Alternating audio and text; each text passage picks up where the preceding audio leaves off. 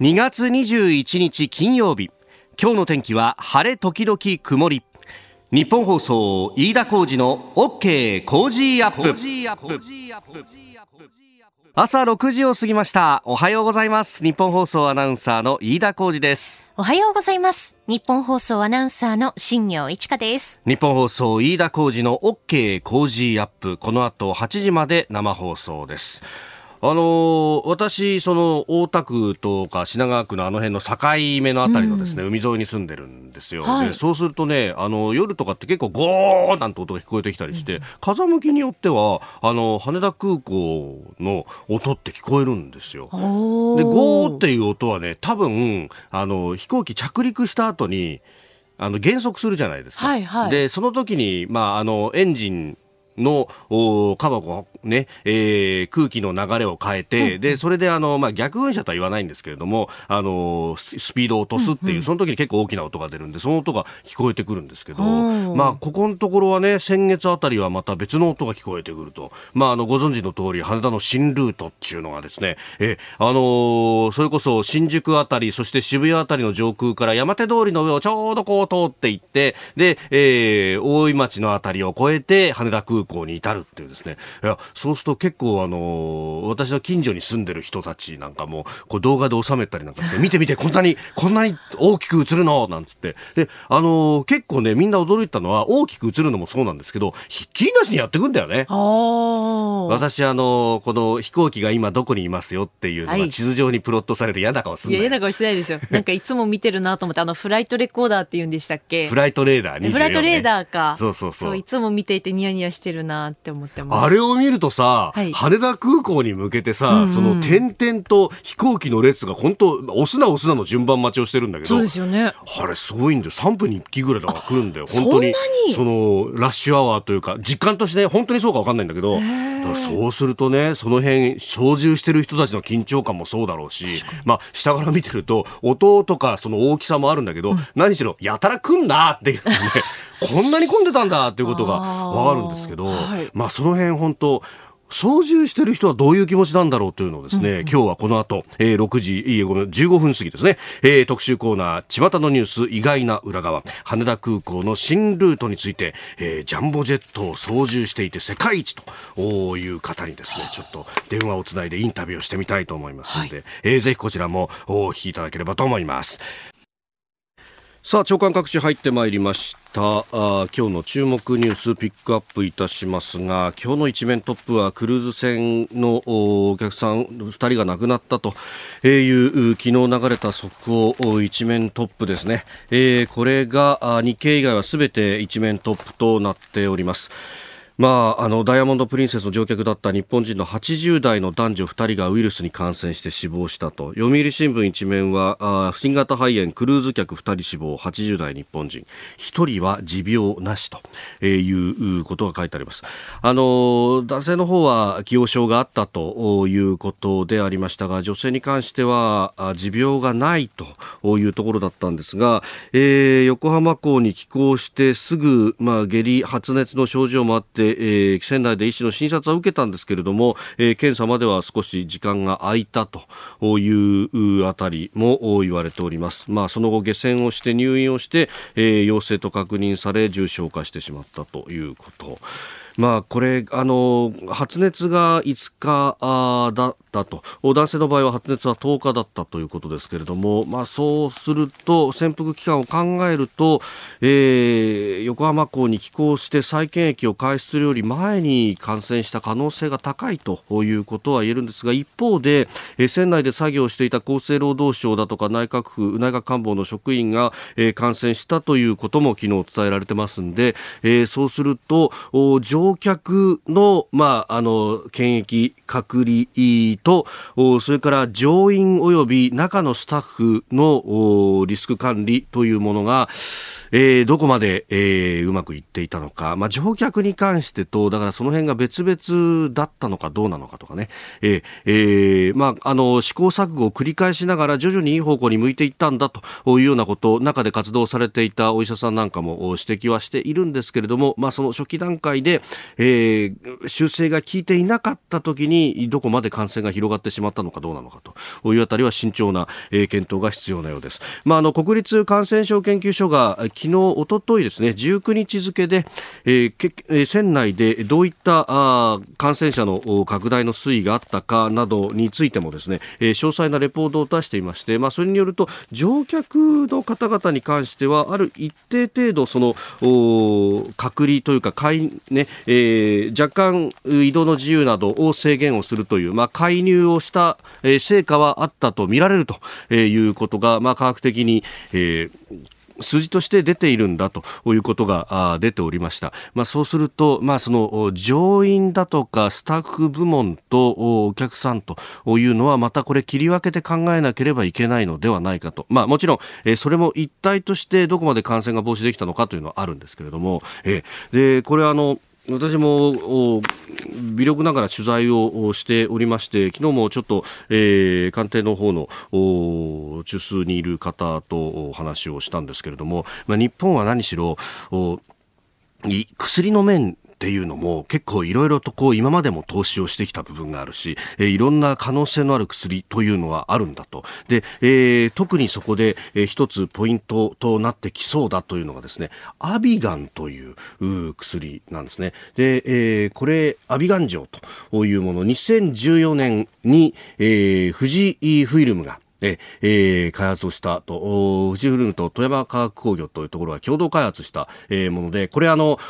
病巣を叩くというものではなくて、こう、ウイルスだとかがこう繁殖していく、増殖していく、その増殖を叩く、止めるというようなタイプの薬なんですね。で、もともとは抗インフルエンザ薬、まあ、新型ウイルスに対してとか、あるいは、あの、エボラ出血熱にも対応が効くんじゃないかというようなことが言われていたんですが、まあ、なんといってもその、増殖を止めるということであれば、えー、他のウイルスであっても増殖の部分を止めるという作用は同じなんだから、これがひょっとしたら今回のコロナウイルスでも効くんじゃないかというようなことが言われているようであります。もしこれが治験で証明されれば、日本が世界を救うというようなことにもなると。いうことで、かなりこれ期待をされているそうなんですね。ただ、あのこう、細胞分裂だとか、その増殖の部分を、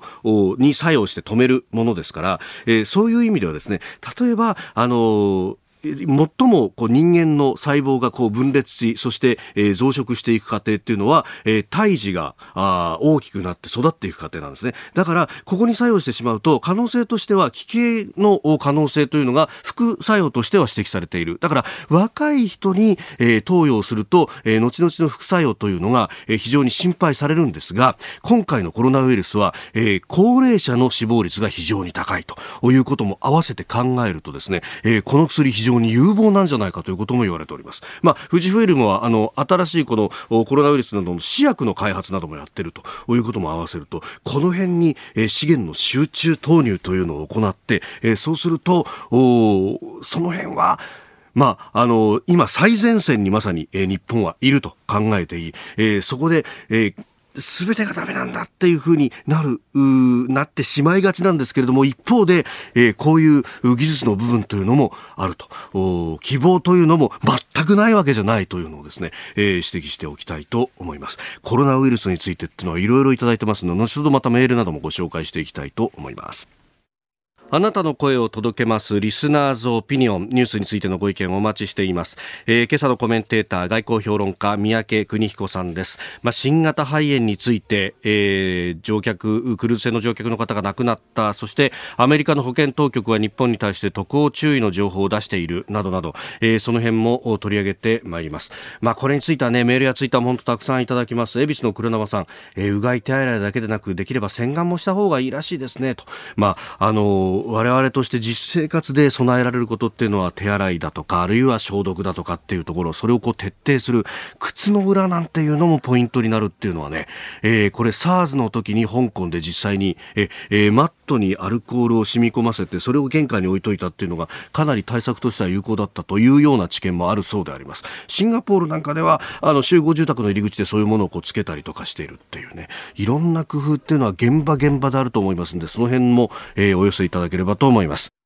オープニングでも話しましたが今日の意外な裏側羽田空港の新ルートについてであります、えー、東京都心の上空を行き来する羽田空港の新しいルートの運用が来月3月29日から始まります。この新しいルートのメリットデメリットについて元パイロットの方にお話を伺いましょう。日本航空の元機長ジャンボジェットボーイング747の飛行時間世界一として表彰された航空評論家杉江博さんと電話がつながっています。杉江さんおはようございます。おはようございます。よろしくお願いいたします。はい、さあ、この新ルート、まあ、いろいろね、ニュースで出てますが、まず、メリットというか、これ、どうして、えー、やろうと政府はしてるんですかね？えこれはですね、えー、あの 首都圏の、はい、方にですね、えー、えー、経済的なあ国際的な拠点をですね移したいというまあ、政府の考え方で、インバウンドをですね、はい、えー、羽田空港にもっと誘致しようと。で、えーまあ、特徴的なことはですね、はい、えー、今回の政府のこの誘致はですね、海外の国や航空会社から羽田が便利だからもっともっとそこを使わせてくれというんじゃなくて、はい、日本政府の方がどちらかというと外国の航空会社にもっと羽田重視してください。とで現実に今あの、どういうふうになっているかというと、ええ、羽田空港にはビジネス客やあイールド店、まあ、実習単価の高いお客さんを乗せた、はい、あ主力便、国際線の主力便を羽田にどんどん増やして、で成田空港には、観光旅客団体旅行とか LCC とか、まあ、比較的運賃の安い、えー、便をですね、はい。えー、そっちに振り分けると、まあ、こういうことを今やっているんですね。なるほど。え、じゃあその意味では、その、お観光客4000万人に増やそうみたいなことを言ってますけど、その数の部分は成田に任して、質のいいお客さんを羽田に持ってこようとしてるっていう理解でいいわけですか？あの両方で増やすんですけども、ええまあ、実は今回の計画で、はい、あの3万9000回増やすということを言ってるんですけども、発着回数あの、はい、実際にこの北から南に離着陸する、はい、この都心の上を飛ぶコースで、ええ。ー、増便の枠の増加分っては1.1万回で、これはあの羽田空港全体の2.5%ぐらいの増便でしかないんですね。あそんなに数としては多くないというか、あれなんですね。そうなんです。ででそれにもかかわらず、どうして、まあ、こういうことを、まあ、ご存知の通り、騒音の問題とか、はい、安全問題とか、いろいろいっぱいありますよね、えー、なのになんでそんなことをしなきゃいけないのかと、これがあの今あの、あ疑問になってまあ、住民の人も含めて、一体なんだろうと、えー、で私は思うにですね、はい、あのー、もうすでに日本の政府がどんどん羽田に来てくれって言ってるんですから、デルタ航空が、この春からすべてを成田から羽田に移すと計画発表したんですね。えーはい、でそうすると他の航空会社って、だってうちだって、それは羽田の方がより便利で、お客さん乗るんだからで、オーストラリアとか欧州とか、はい、そういう航空会社もみんな今、羽田に来させてくれって言い出したんですね。えー、でもうそうなって、多くの航空会社の主力女性がみんな羽田に来たら、はい、これ、今回の1.1万回の増便枠では、とてももうすぐにパンクしてしまうんですよ。なるほど、なるほど。じゃあもっと増やさなきゃいけないっていうそうなんです。で今回の計画っていうのは何もオリンピックまでじゃなくて、その後もずっとやる計画なので、はい、でそうなってくるとですね、はい、えー、もっと発着額を増やすために、今の C 滑走路の沖合に、はい、えー、第5の新しい滑走路を作るという話がもう出てるんですね。え、もう一個作るんですか？そういう話が出てます。であのまあ、そうなると、ですね、はい、まあ、これは、まあ、あの本当かどうかは分かりませんが、うんうん、新しい滑走路を作るとと、莫大な建設利権が絡んできますよね。ああ、まあ、あそこ、もともと海だったところにもう一個作るわけですもんね、シー滑走路の先だと。でもう一つはですね、ええ、あの東京都の小池さんも積極的なんですけども、はい、やっぱりこの羽田にそういうお客さんを持ってくるということは、ええ、首都圏にカジノを含む IR を誘致したいんではないかと。ああ、プライベートジェットとかそういうものも発着できるように枠を増やすと。でこういう話が水面下でかなり広がってるんで、やっぱり、えー、国としては、ええ、あの本当のところ、目的をですね、え、やっぱり丁寧に国民に明らかにする必要があると思いますね。杉さんあの、操縦された立場からお伺いしたいのが、その、はい、あの都心というか、都市部上空をこう飛行していって降り降りていくと、まあ他の空港でもある、はい、あるあのある程度あるようなことだとも思うんですけれども、羽田はやっぱり特殊なんですか、これは？そうですね、もうあのもちろん、もうどうしようもなくて、都心の上を通る都市もありますけれども、えー、羽田はやっぱり、はい、あの特殊、も非常にあの人口密度が高いところなんで、はい、まあ、このような空港はほとんどないですね、それで、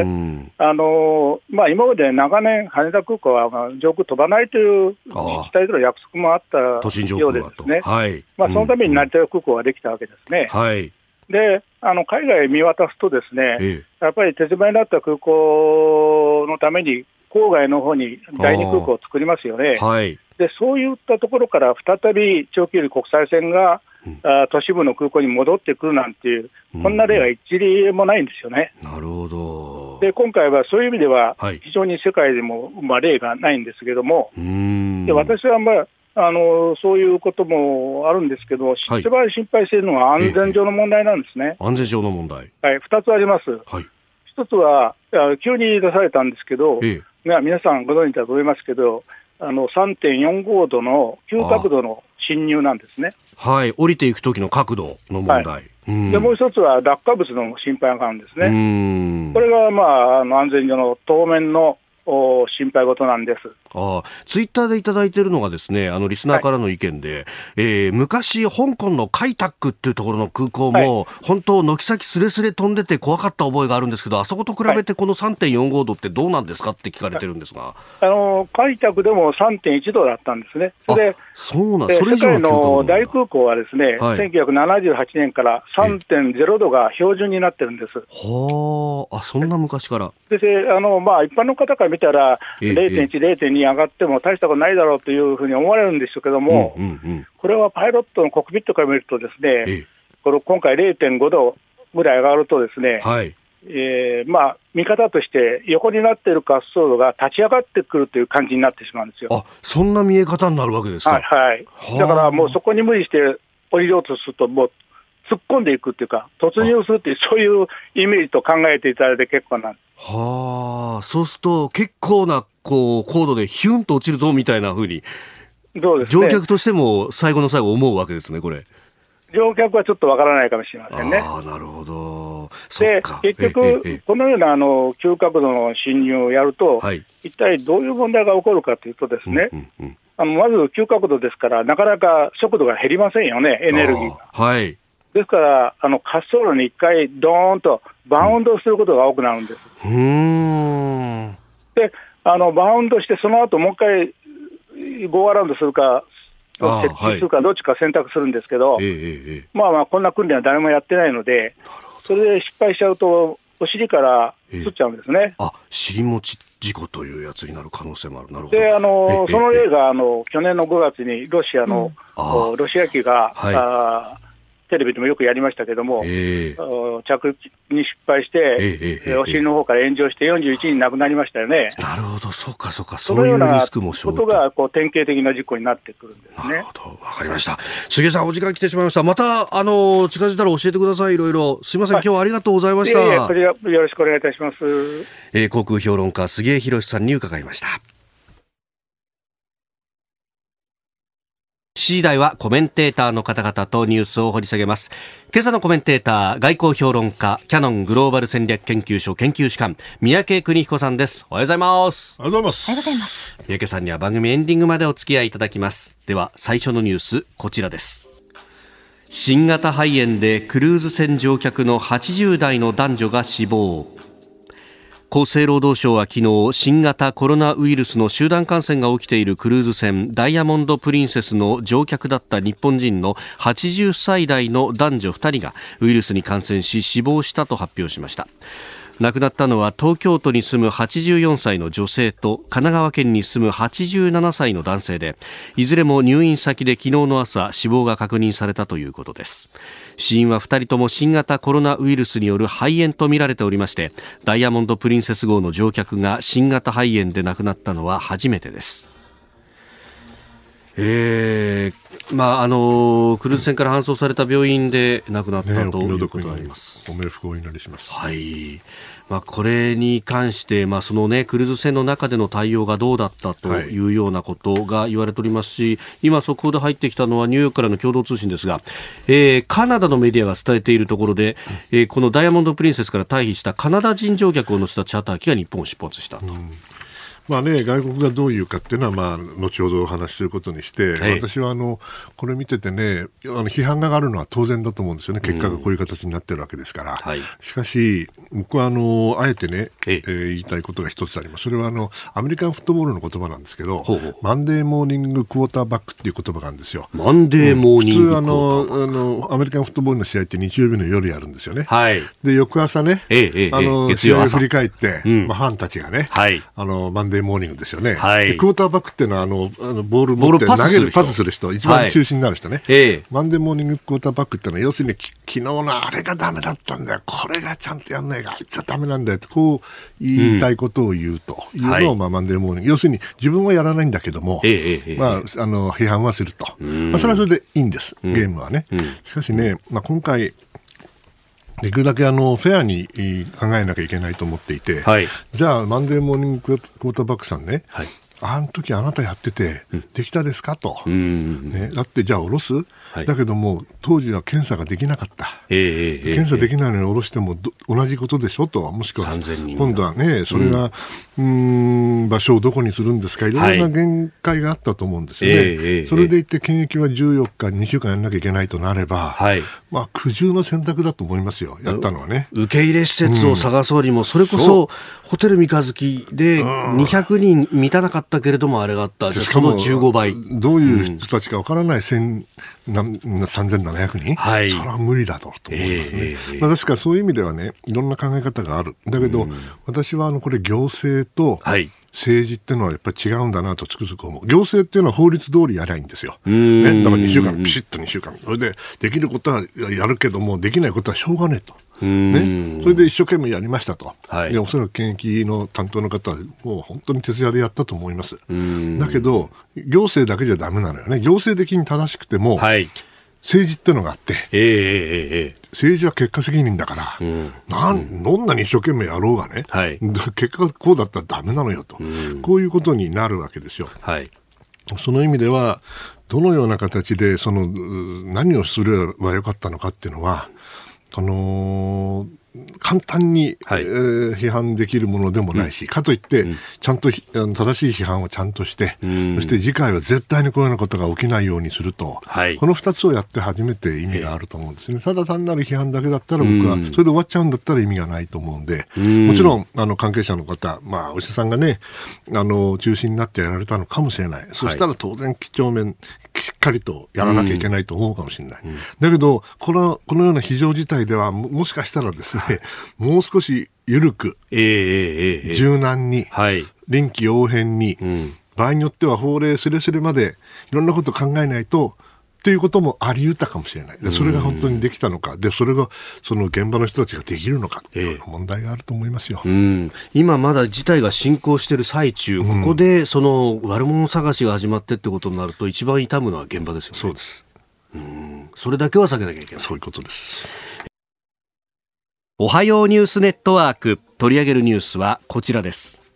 広がる新型肺炎アメリカ保健当局が日本に対し渡航注意の情報。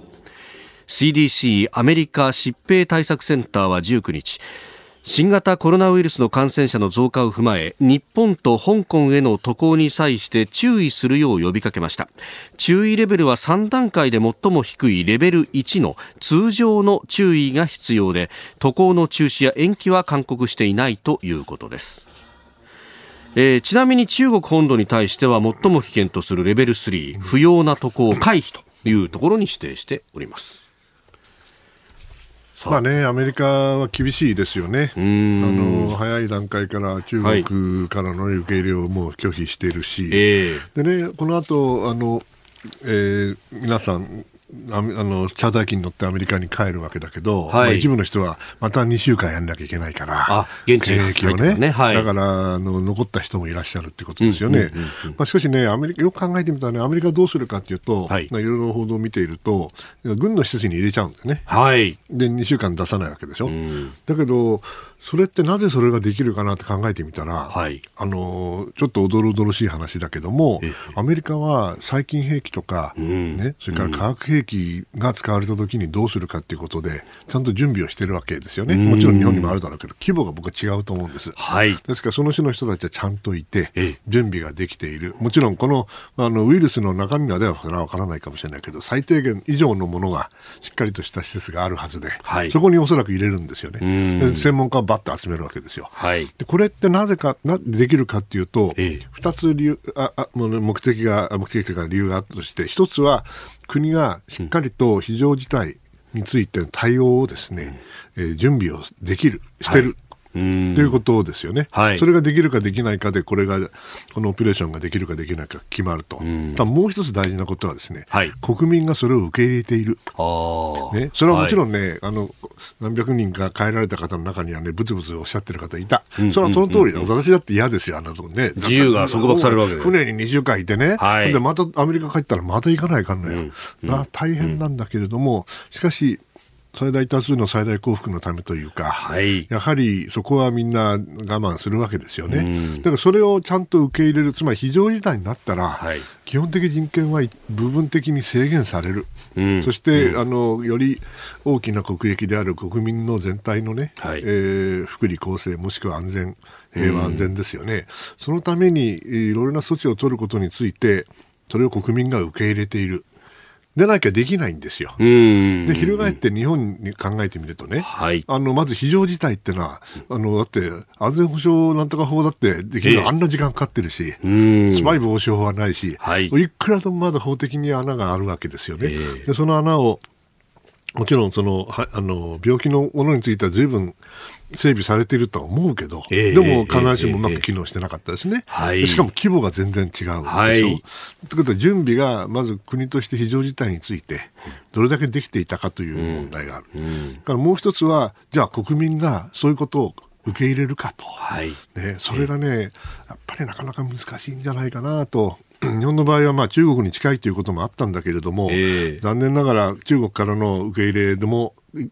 地域的に限りましたよね。はい、そうでした。浙江と湖北省と。えー、ね。はい。ということは残りは全部 OK っていうことですよね。はい。だけど、じゃあどうなの？あの、北京から来た人だけど、北京にも、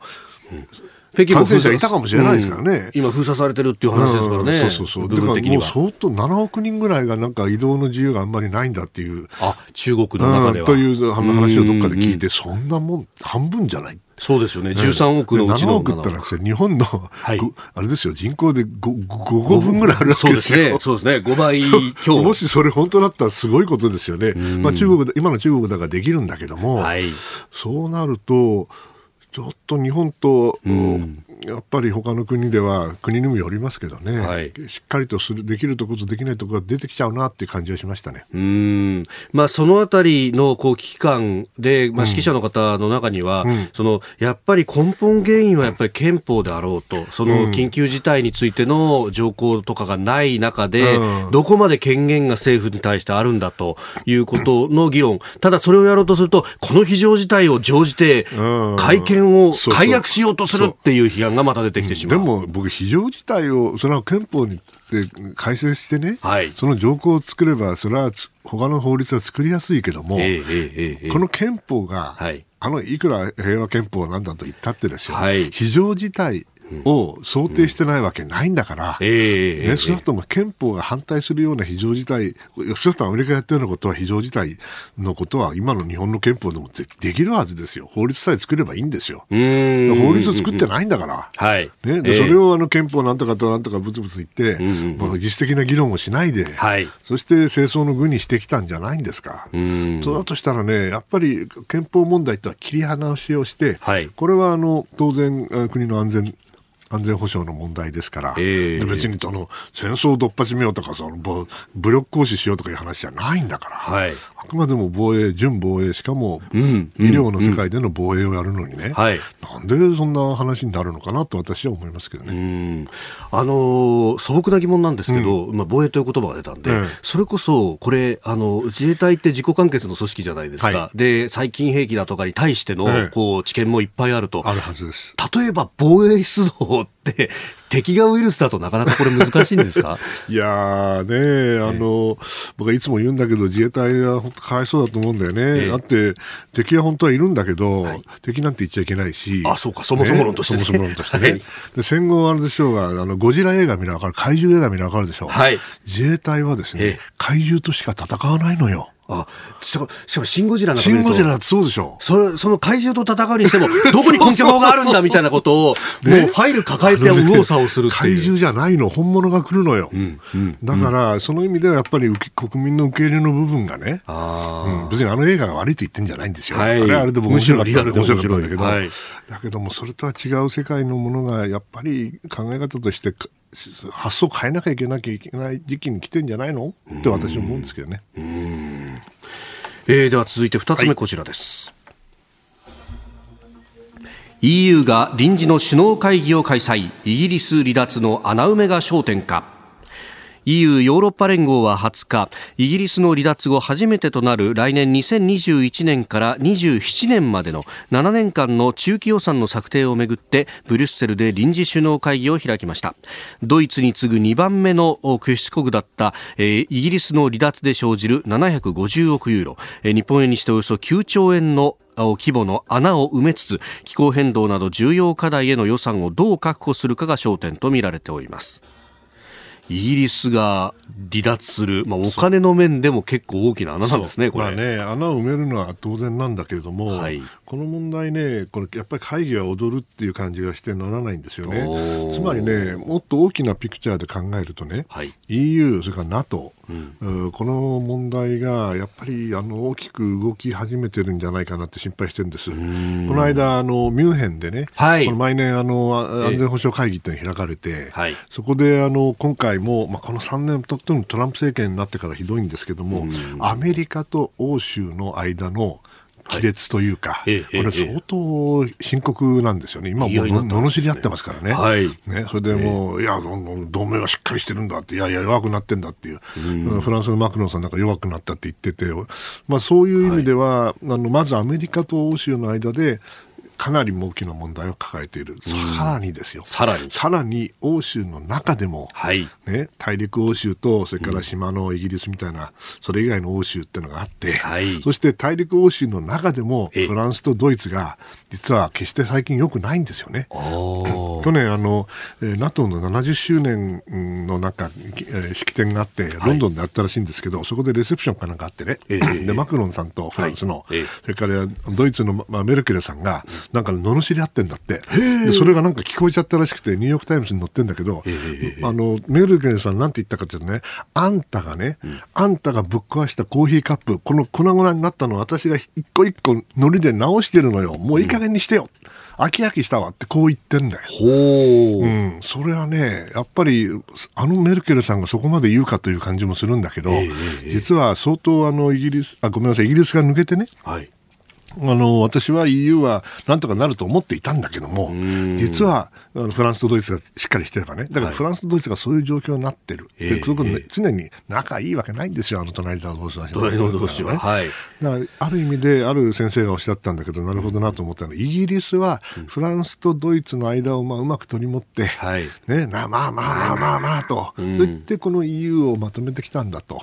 だから彼らが抜ける、イギリスが抜けることの、まあ、インパクトっていうのは決して小さくないんだとおっしゃってました。うん、なるほど、そうだなと。で、イギリスは実際に抜けた金の問題以上にね、はい、フランスとドイツがちゃんと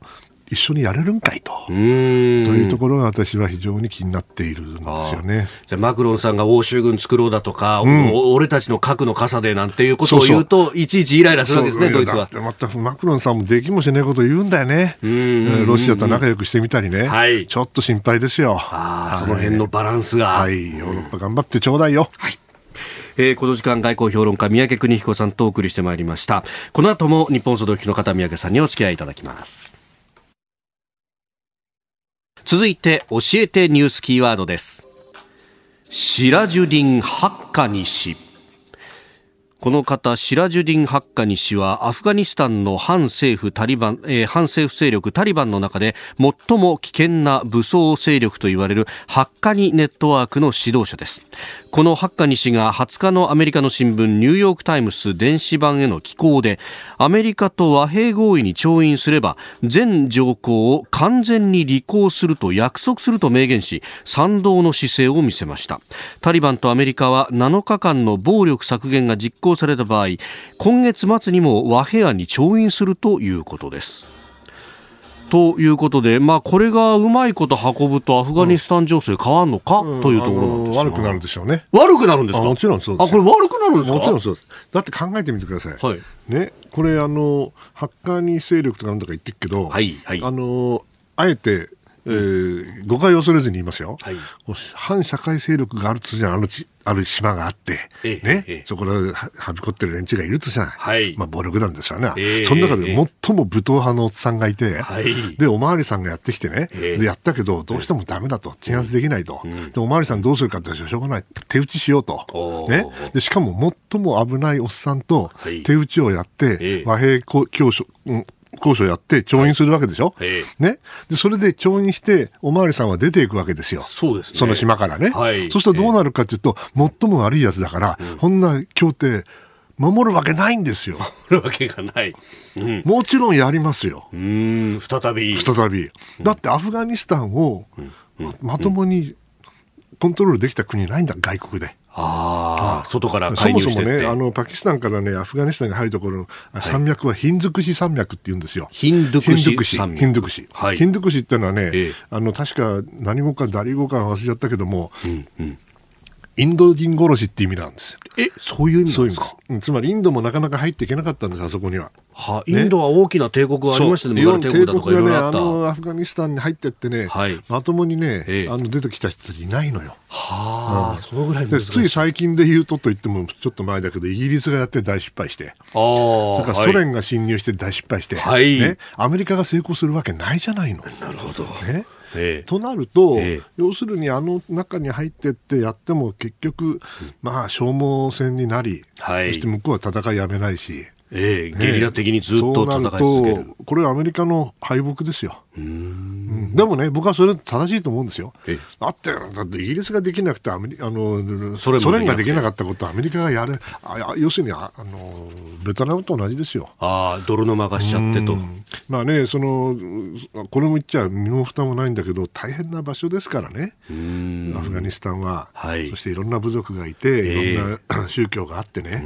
その中で、まあ、あの狭い山岳地帯をみんなで、まあ、肩寄せ合いながらね、喧嘩しながらやって、生きてきてるところで、部外者がね、入ってってなんかかき回そうとしたって絶対無理よ。ただただバランスが崩れて、結局、それであのなんだかんだ言って戦争があって、それでみんな疲弊するんだけど、結局、外から来たやつはみんな追い出されると、の典型ですよね、ですからそういうことを、なんでアメリカやったのかね、あそこに、まあ、あのアルカイダっていうのがあってね、はい、9.11で、えー、同時多発ニューヨークの攻撃した、ワシントンを攻撃した連中が、はい、実はここにいたわけですよ。あのカンダハールって街がありましてね、昔は僕はあの前話したかもしれないけど、カンダハールにあの、えー、あの事件の前に行って、ええ、そしたら、え、国連のおっさんたちが僕を街中連れてくれて、はい、おい、あのな、この家、この家がな、これからな、おさまがな、おさまが引っ越してくるとこやっていう。おさま。あで僕は知ってたから、あオサマ・ビンラーデンでしょって言そうそうそうそうそうそう、オサマ来んだよ、こうすぐ。あれ？あの人、確か、あれ？確か、スーダンにいたんじゃないいやいや、引っ越してくんだよ、今度って。それが、だからまあ、その、なんていうの、サンクチュアリーっていうか、聖域になってたわけですよね。だからそれは攻撃するのは当たり前なのかもしれないんだけど、はい、でもそれの後、じゃああそこに民主主義を入れてね、大統領を選んでなんとかってやったじゃないですか。そうですね。これがなかなか難しい。そういうことやったことない人たちだから。民主的な選挙であるとかそういったことを民主的な選挙だってみんな部族であの分かれて、はい、地域で分かれてるから、えー、まあ、一緒になるのは非常に難しいわけですよ。それをまあ一生懸命善意でやったのか善意か悪意か知らんけどやって、はい、やっぱり案の定しっぺこいたというのが今回の悲劇。まあこれでね、はい、あのアメリカとしてはもうえー、終わりのない戦争はやめられるのかもしれない。だけど、じゃあこれでアフガニスタンが良くなるか、いいえ、昔のままでございます。なるほど。えー、シラジュディン・ハッカニ氏、今日のキーワードでした。さあ、あの、メールやツイッターいろいろいただいてますが、6時台に羽田空港の、あの、新しいルート、えー、着陸していくね、えー、ルートについて、えー、専門家の方にも電話をつないでお話を伺いました。で、まあ、いろいろいただいております、居眠り師匠さんは東京北区の女性の方、えー、私もニュースで被験飛行を見ましたが、あ試験飛行を見ましたが、うん、えー、あんなに低く飛ぶのかと驚きました。大きくてすごく威圧感、恐怖を感じたし、何かあってからじゃ遅いんじゃないかとも感じました。えー、ただ、コロナウイルスの脅威でもしかしたらオリンピック期間中の訪日外国人客も減るかもしれないということになると繁華街飛ばすほど飛行機運航するのかということもいただいております。まあ結局そういうことも影響するかもしれない。ですね、うそうですね。まあでも、うん、いずれは元に戻らざるを得ないでしょう。けど、さあ続いてはここだけニューススクープアップです。この時間最後のニュースをスクープアップ。結構ですね。はい。大変結構です。アメリカの大統領選民主党のテレビ討論会にブルームバーグ氏が初参戦。アメリカ大統領選の民主党指名候補争いで9回目となるテレビ討論会が19日主要候補6人が参加してネバダ州ラスベガスで開かれました。トランプ大統領の17倍とも言われる6兆円の資産を誇る世界第9位の大富豪で支持率が急上昇中マイケル・ブルームバーグ前ニューヨーク市長が初参加し注目されたということです。えー、これあのメールもいろいろいただいてましてね、えー、横浜泉区さすらいの管理職さん49歳の方。ブルームバーグ氏が登場しましたが、えー、ニューヨーク市長時代のような若さがない中でどこまで前線できるんでしょうか、うん、えー、それからあてっちゃんさんは神奈川川崎市中原区から、えーまあ、この方は別の角度から若いブティジェッジ氏どうなんですか？ということもいただきましたがこれ宮家さん、どうご覧になりましたか、もうね、どんぐりの背比べじゃなくて、どんぐりがお互いに足を引っ張り合って、あら。潰し合ってると、ほう、これで喜ぶのはトランプさんだけ。あそうですか。もう見ててね、はい、あの、全部見たわけじゃないんですけど、えー、まあ、ハイライトでね、はい、もう、古典版。古典版でしたか、古典版です。もうね、かわいそう。目が泳いじゃってるし、ええ、目泳いじゃとにかくね、みんな辛辣だから、はい、あの、大金持ちじゃないですか。えー、しかも78歳でね、はい、いいお年だ。うん、そして、えー、まあいろいろね、78年も生きりゃさ、えー、えー、いろんなことがあるわけよ、人生ね。